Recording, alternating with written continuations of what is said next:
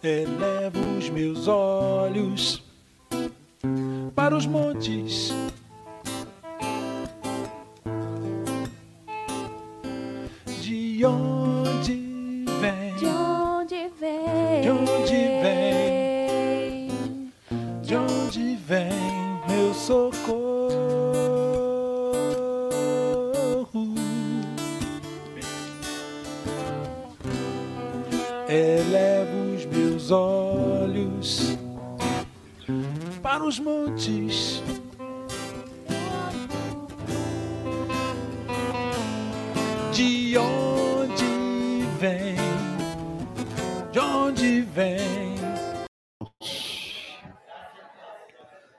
Vamos abrir as nossas Bíblias no Evangelho escrito por Lucas.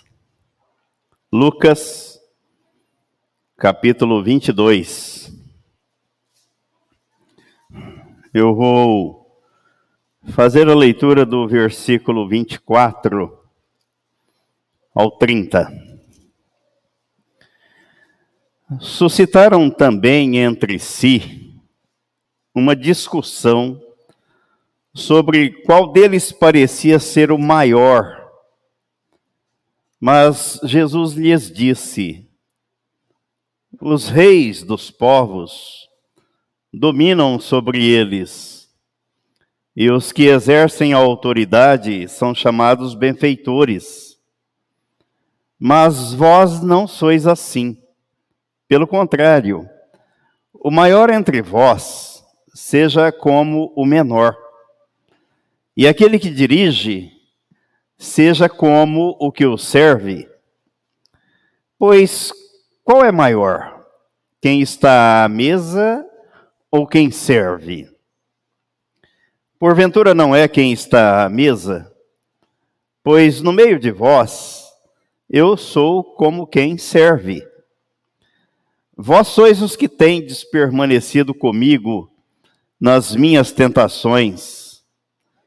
Assim como meu pai me confiou um reino, eu vos confio, para que comais e bebais a minha mesa no meu reino, e vos assentareis em tronos para julgar as doze tribos de Israel.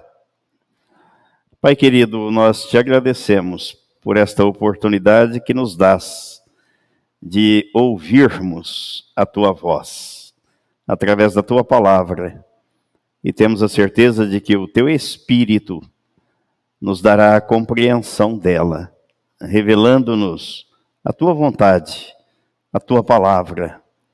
Muito obrigado pelo que fizeste por nós através de Jesus, fazendo-nos participantes do sacrifício de crucificação, de morte e de sepultamento do velho homem e da ressurreição do novo homem, da nova criatura. Obrigado pelo teu espírito que tem nos confortado, nos consolado, nos ensinado e guiado as nossas vidas. E que assim, ó Pai, ele continue até o dia da volta do Senhor Jesus Cristo, até o dia da nossa partida deste mundo. E é em nome de Jesus que nós oramos e te agradecemos. Amém. Esse, na verdade, eu estou com vontade de ler o capítulo inteiro, sabe? Esse capítulo inteirinho, mas como eu sei que a leitura fica muito extensa, porque ele tem só 71 versículos, né? 71.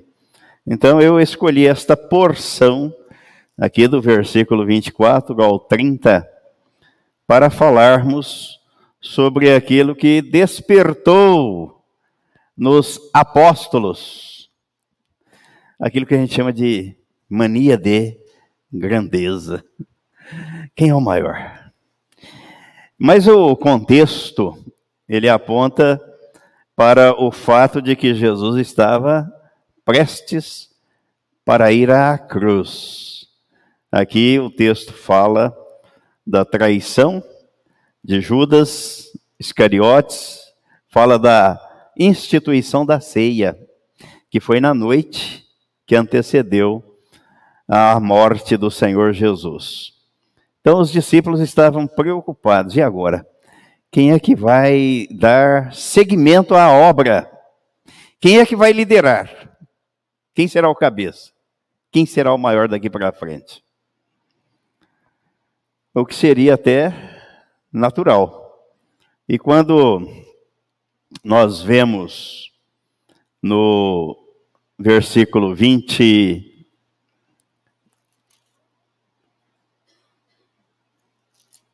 no versículo 31, 31. É o 31 ao 34.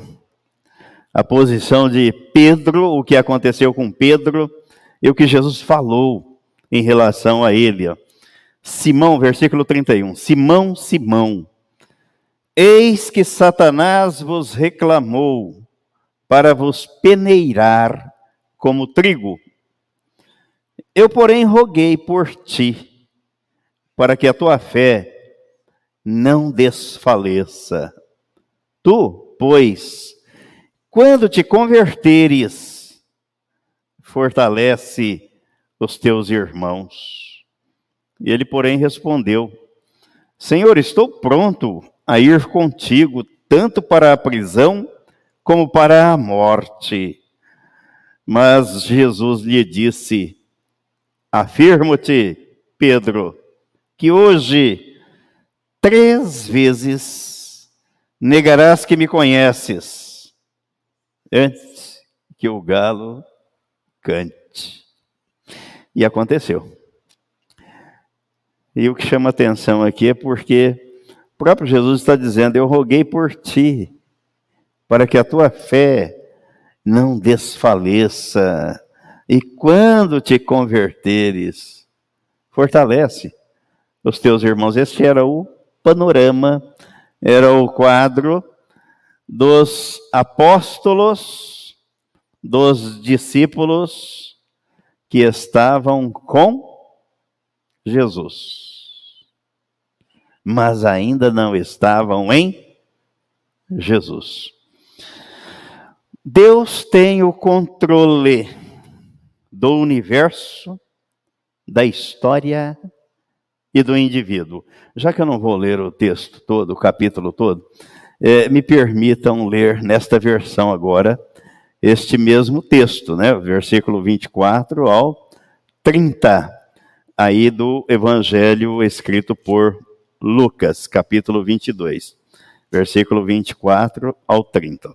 Há algumas palavras, conotações aqui um pouquinho diferentes que aclaram melhor a ideia. Aí surgiu também uma discussão entre eles acerca de qual deles deveria ser considerado o mais importante. Tá certo aí, irmã Vilso? A irmã Vilso tem a Bíblia lá, King James, que ela ganhou do genro dela. É, mas não está usando. Ah, não, Márcio, pega de volta. Pega, toma de volta. Não, não, não. Não está fazendo uso. Tá certo, irmão Mariano? Tá certo, lá, King James. Mas Jesus lhes ponderou: os reis das nações são os senhores delas, e os que exercem autoridade sobre os povos são chamados de benfeitores. Entretanto, vós não sereis assim. Ao contrário, o maior entre vós seja como o mais jovem, e aquele que governa como o que serve. Portanto, quem é o maior? O que está reclinado à mesa ou o que serve? Porventura não é o que está reclinado à mesa? Contudo, entre vós, eu sou como aquele que serve. Vós sois os que tendes permanecido no, ao meu lado durante as minhas tribulações Assim como meu pai me outorgou um reino, eu o designo a vós, para que comais e bebais a minha mesa no meu reino, e vos assentareis em tronos para governar as doze tribos de Israel. Então Deus tem o controle do universo, da história e do indivíduo. Suas profecias são todas infalíveis e anunciam prudência aos sábios e perdição aos arrogantes. Deus em Cristo tem um plano de redenção que jamais enfrentará surpresas ou reveses, porque está tudo previsto nas Escrituras sagradas. Jesus desejava que as pessoas o tivessem compreendido melhor e obedecido às suas orientações. Mas ele sabia que apenas alguns o seguiriam até o fim ao acreditar e receber o seu sacrifício oferecido na cruz em favor de toda a humanidade. Por isso, sabedor de que nem todos o seguiriam até o fim, por isso que aqui no capítulo 24 de Mateus, Mateus 24, falando a respeito dos acontecimentos ou das coisas que hão de acontecer nos últimos dias, no versículo 13, ele disse: Aquele, porém, que perseverar até o fim, esse será salvo. Porque a caminhada de fé é do novo nascimento até a eternidade. Na eternidade não precisaremos de fé, só precisaremos de uma coisa: na eternidade. Restará apenas uma coisa na eternidade. Que coisa é mesmo? O amor. O amor. O contexto indica que Jesus estava falando aos apóstolos, porque o, o versículo 14 aí de Lucas 22, ele diz claramente, ó, chegada a hora, pôs-se Jesus à mesa e com ele os apóstolos. E essa discussão, essa conversa surgiu durante a celebração da Páscoa e a instituição da ceia. Então, apenas os doze. Já que haveria um traidor no grupo e, o, e que o líder estava prestes a ser preso. Então, imaginem a cena, o contexto dos doze, um traidor. Seu líder preso, entregue às autoridades. O que é que não passava pela cabeça deles? Os demais quiseram aproveitar o momento para definir quem era o mais importante no grupo. Quem seria o mais importante? ou quem seria o sucessor de Jesus. Em outras palavras, quem continuaria a obra revolucionária? Irmão Mariano ainda falou aqui do, o a Denise, né, que falou do filme Maria Madalena. Vale a pena a gente ver, para a gente ver as pessoas, o contexto em que elas viviam, o período, as dificuldades que elas tinham. Esse livro que eu disse para os irmãos que eu estou lendo, o autor do livro diz que daqui a 40 anos as pessoas vão olhar para trás e vão nos ver como nós vemos hoje aqueles que viveram no período da caverna, a idade da pedra. Dá para pensar nisso? Aí a gente vê um filme como este, né? Maria Madalena, aquele cenário onde não havia o mínimo de conforto, não havia conforto algum. Não havia tecnologia nenhuma. Nada. O meio de comunicação era o boca a boca. Por isso que o apóstolo Paulo fala em Romanos 1, 16, 17, né, que o evangelho é de fé em fé. É para passar de um para o outro. É a confissão pública ou a pública confissão de fé e anunciar o evangelho. Então a gente vê aquele cenário, o modo como as pessoas viviam, a tradição religiosa que elas mantinham. E de repente chega alguém e diz: É assim que vocês acreditam? Mas eu digo mais. Vocês dizem que é para amar os inimigos, eu digo que é para amar os amigos. É para amar o próximo como a você mesmo. Ah, é proibido mulher se assentar à mesa para comer com os homens? Onde é que está escrito isso?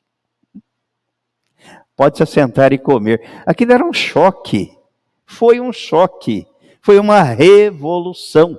Hoje a gente não, não é capaz de imaginar o que foi, porque os nossos hábitos, costumes são outros. Mas para a época, então foi isso que Jesus fez e provocou. Os discípulos ainda não estavam convertidos. Estavam com Jesus. Assim como estavam no barco, quando Jesus veio andando por sobre as águas. Ou o outro episódio, quando Jesus dormia no barco e eles atravessavam o mar da Galileia. Estavam com Jesus, mas ficaram apavorados. Portanto, eles não entendiam a amplitude da obra que seria consumada na cruz. E é muito importante que vejamos a diferença traçada pela Bíblia. Eles estavam com Jesus, mas não estavam em Jesus. Senão Jesus não teria dito a Pedro, né, no versículo que nós lemos aí, no versículo 30 e 1, né, de Lucas 22. Simão, Simão, eis que Satanás vos reclamou para vos peneirar como trigo passar na peneira. Eu, porém, roguei por ti, para que a tua fé não desfaleça. Tu, pois, quando te converteres, fortalece os teus irmãos, seja um ponto de apoio para os outros, seja suporte para os outros. Isso faz a diferença entre estar na cruz, crucificado com Cristo, e estar ao lado da cruz ou ao pé da cruz, como tem, existem alguns cânticos, né? Que quer estar ao pé da cruz. Estar com Cristo e estar em Cristo. É a diferença entre o céu e o inferno. Entre a salvação e a perdição. Porque a Bíblia diz que não há condenação para os que estão em Cristo, não para os que estão com Cristo. É a diferença entre a velha e a nova criatura, entre o filho de Deus e o filho do diabo. Aí os discípulos suscitam uma discussão, né?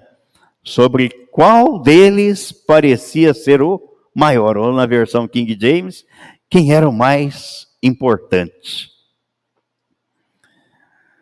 Essa discussão no original grego é traduzida por contenda. E Jesus então usa aquilo que eles conheciam bem, que era o jugo, o domínio sob o qual eles estavam, viviam debaixo do jugo do Império Romano, mas não apenas do Império Romano, porque Jesus diz aí no versículo 25, olha, os reis dos povos dominam sobre eles. Os governantes, Jesus se referiu aos governantes da Síria, do Egito e de Roma, que foram os dominadores clássicos de Israel. Se autoproclamavam benfeitores, e por isso Jesus diz, né, os reis dos povos dominam sobre eles, e os que exercem autoridade são chamados benfeitores. Massacram, exploram o povo e tem, recebem o título ainda de benfeitores.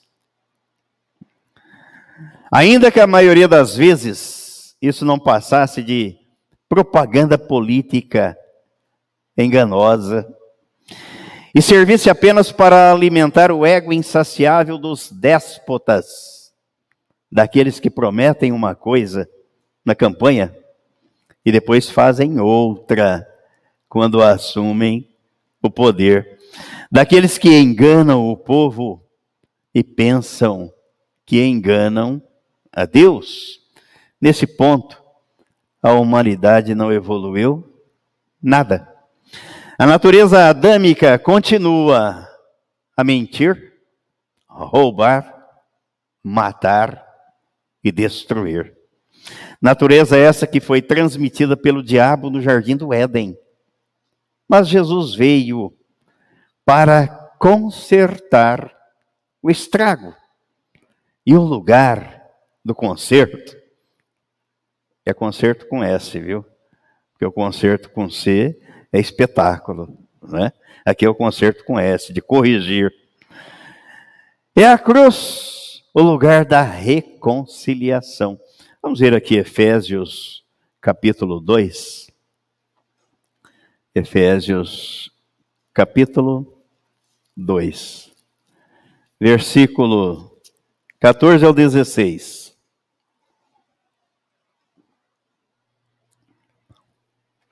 Porque Ele é a nossa paz, o qual de ambos fez um e tendo derribado a parede da separação que estava no meio, a inimizade, aboliu na sua carne a lei dos mandamentos, na forma de ordenanças, para que dos dois criasse em si mesmo um novo homem, fazendo a paz, e reconciliasse ambos em um só corpo com Deus, por intermédio da cruz destruindo por ela a inimizade.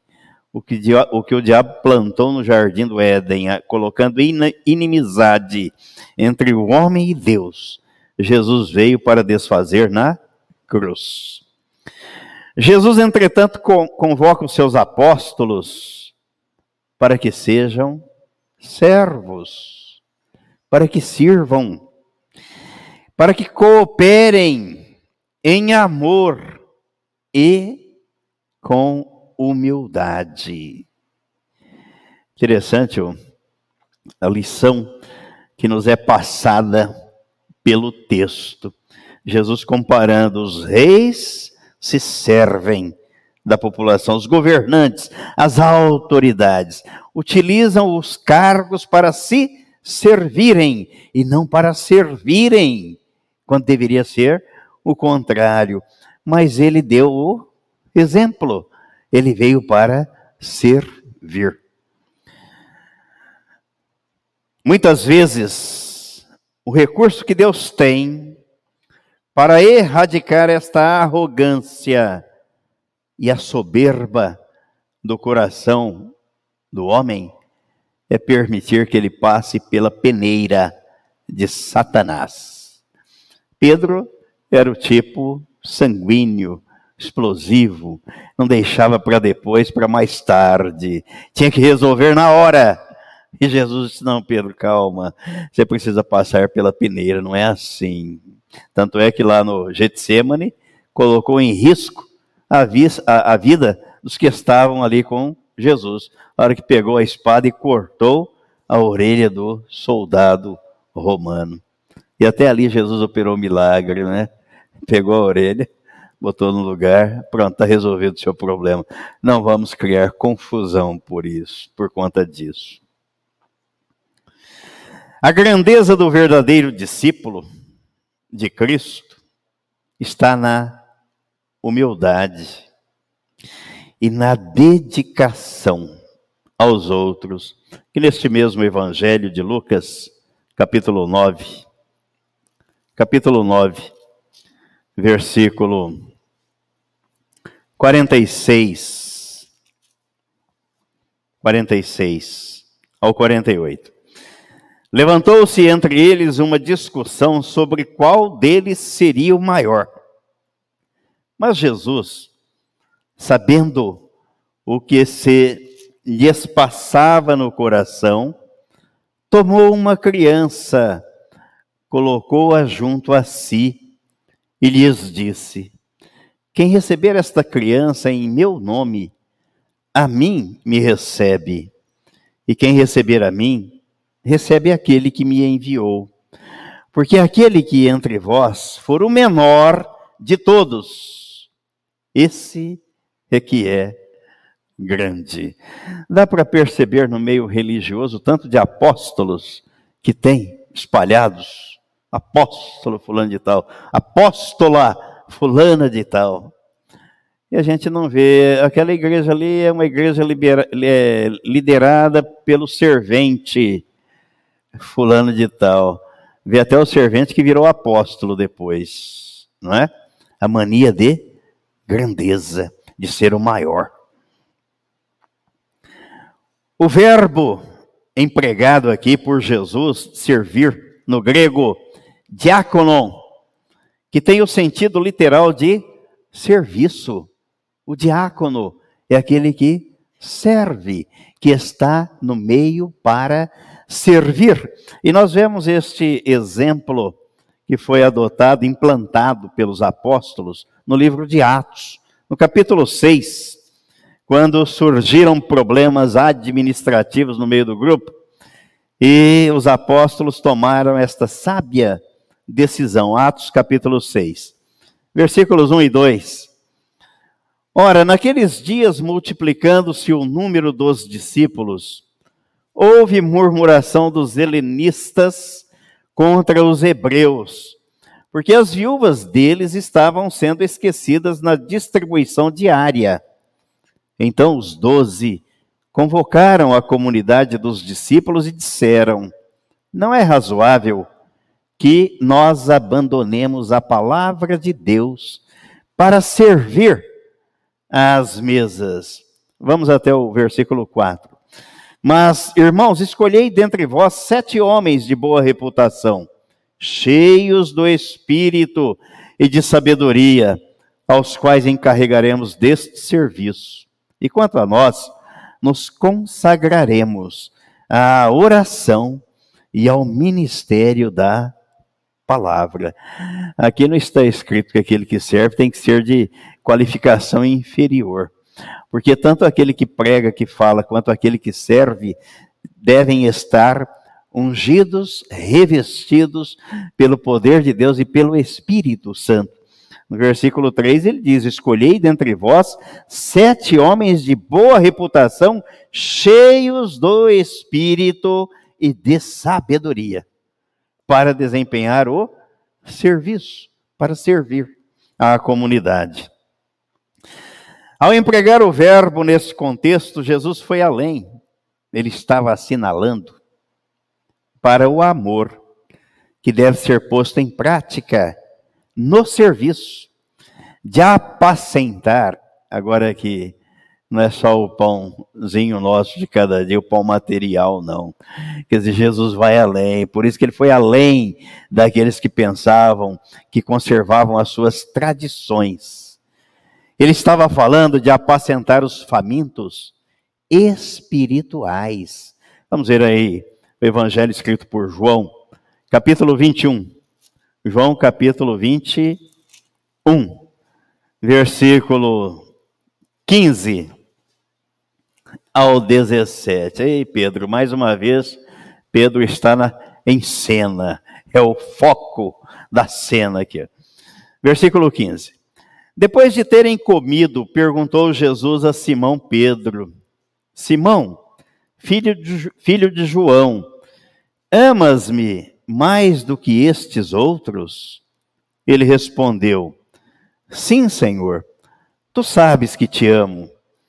E ele, ele lhe disse: Apacenta os meus cordeiros tornou a perguntar-lhe pela segunda vez: Simão, filho de João, tu me amas?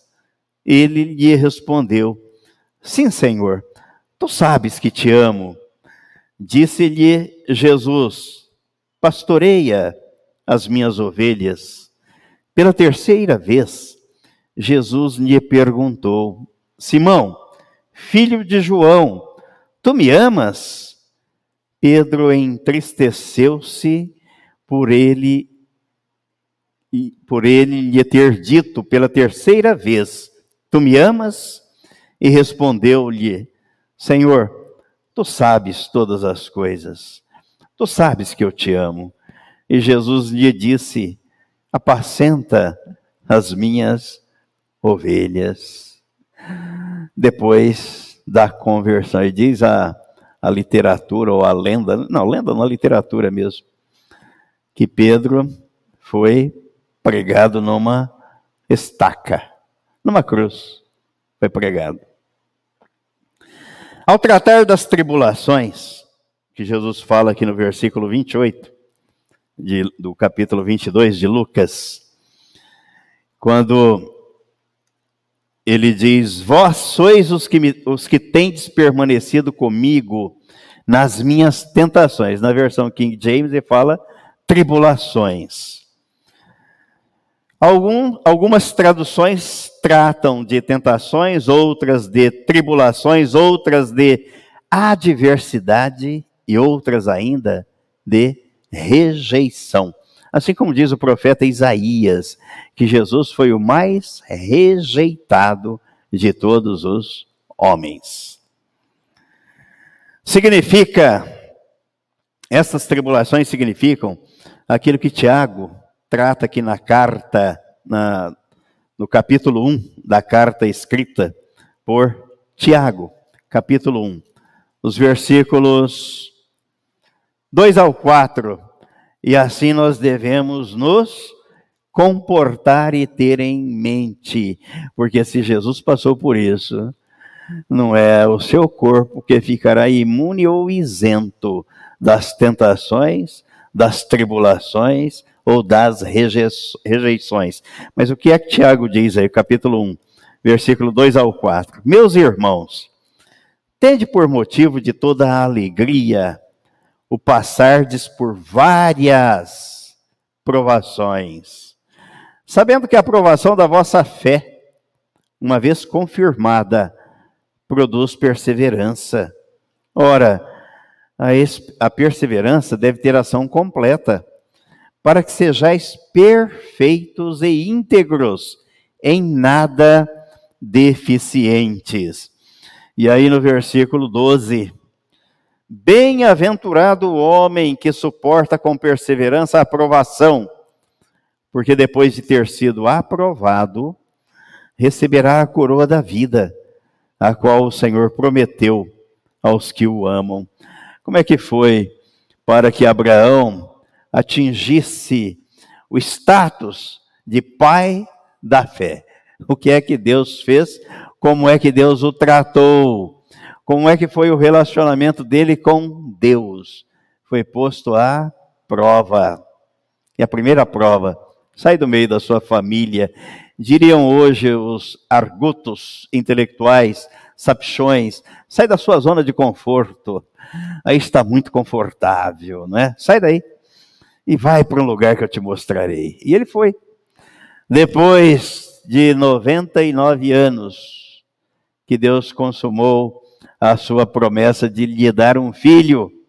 Aí vem Deus e fala: Abraão, agora pega esse filho aí que eu te dei, vai lá e sacrifica o menino para mim. Fé, provação, é isso, é na prática. Não é na hora que está tudo uma maravilha, né? Está tudo bem, está tudo gostoso, olha que maravilha. Esse Deus é tremendo, eu creio nele, olha, estou num regozijo aqui, mas que maravilha. Mas aí ele começa a mandar as provações, aí vem o tentador. Aí vem as pestes, vem as pragas, vem as pestilências.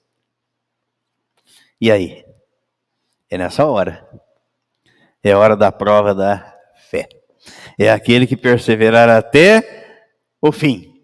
Até o fim. Esse é casamento. Não é o casamento? A noiva do cordeiro e o noivo. Que é a cabeça do corpo da igreja. É na alegria e na tristeza. É na saúde e na doença, na riqueza e na pobreza, em todas as circunstâncias, em todos os momentos. Não, enquanto está bem, Deus é o meu Senhor, Jesus é o meu Senhor e meu Salvador, o Espírito Santo é o meu consolador. Aí Deus manda, vamos ver se ele está firme mesmo. Manda a primeira aprovação. Ô oh, Senhor, que é isso? O que o Senhor está fazendo comigo? Não, né, não é assim, o Senhor sabe, ó o Pedrão aqui, o Senhor sabe que eu te amo. Mas na hora do vamos ver, Pedro, você é um deles? Não, não conheço esse homem. Eu não sei do que vocês estão falando. Não sei quem é ele. Jesus fala que confiou o reino aos seus discípulos. Aí o versículo 29. Versículo 29 de Lucas 22. Assim como meu pai me confiou um reino, eu vou-lo confio. Isso significa que ele transmitiu autoridade. Assim como fez após a sua ressurreição. O que é que ele fez depois de ressurreto? Mateus 28. Apareceu para os seus discípulos. Versículo 18. Jesus, aproximando-se, falou-lhes, dizendo: Toda a autoridade me foi dada no céu e na terra.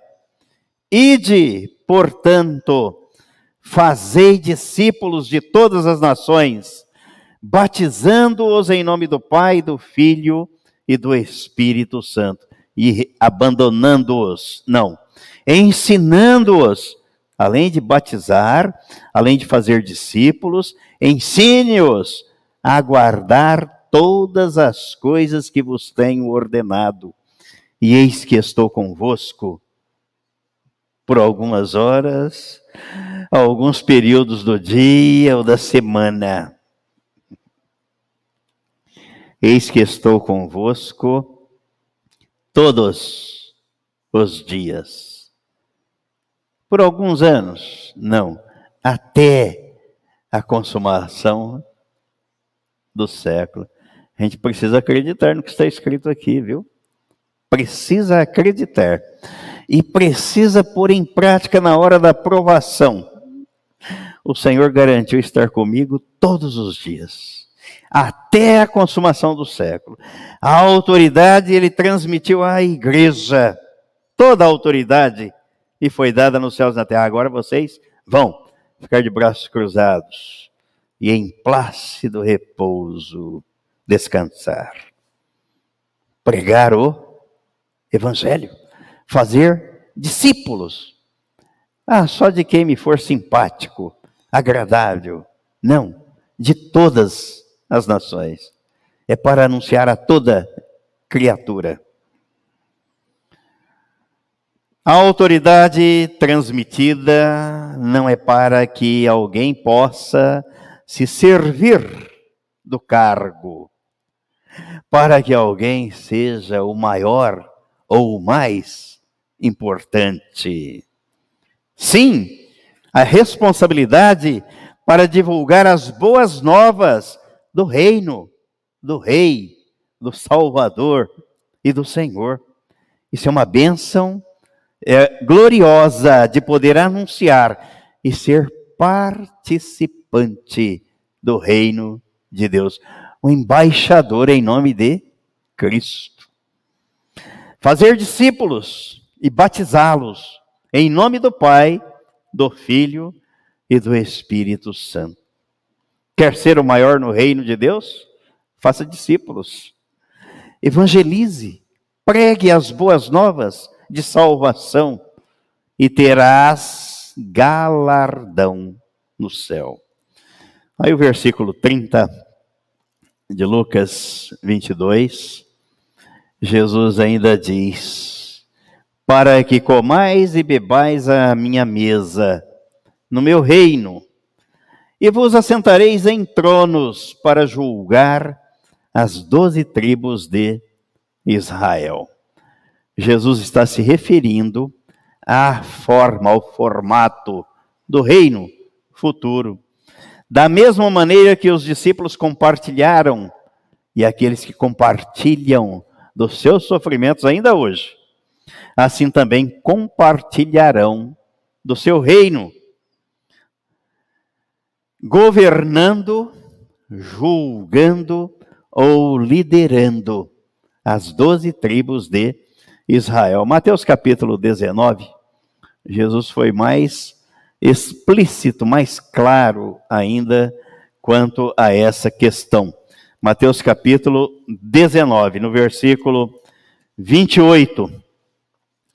Ó, Jesus lhes respondeu: Em verdade vos digo que vós, os que me seguistes, quando na regeneração o Filho do Homem se assentar no trono da sua glória, também vos assentareis em doze tronos para julgar as doze tribos de Israel. Concluindo, o reino de Deus é caracterizado pela humildade dos regenerados, que nele entram pela porta que tem um nome, Jesus, porque ele diz que ele é, eu sou a porta. João é 9, 27. Que caminham na estrada chamada Jesus. João 14, 6. Eu sou o caminho, a verdade e a vida. E ninguém vem ao Pai senão por mim. E ao final desta estrada encontram a cruz. Lembram do peregrino? Quem assistiu? Vale a pena, a gente vai dando as dicas aqui, né? O peregrino, com o que é que ele se depara no final da caminhada? Com a cruz. E ele estava com um saco pesado nas costas, era o fardo de pecados. E perguntava para um e para outro como é que ele poderia se livrar daquele fardo. E cada um dava uma sugestão. Mas no fim, ele se depara com a cruz o lugar de ficar livre do peso do pecado a cruz de Cristo. E quando dela participam, descobrem o verdadeiro sentido da vida. Aí ninguém vai se ufanar, se arrojar a pretensão de ser o maior ou de ser o melhor. Porque aí descobrem e aprendem qual é o verdadeiro sentido da vida e crescem com o aprendizado disponibilizado pelo seu Senhor e Mestre, seu Senhor e Salvador, que foi humilde até a morte e morte de cruz. Amém? E amém.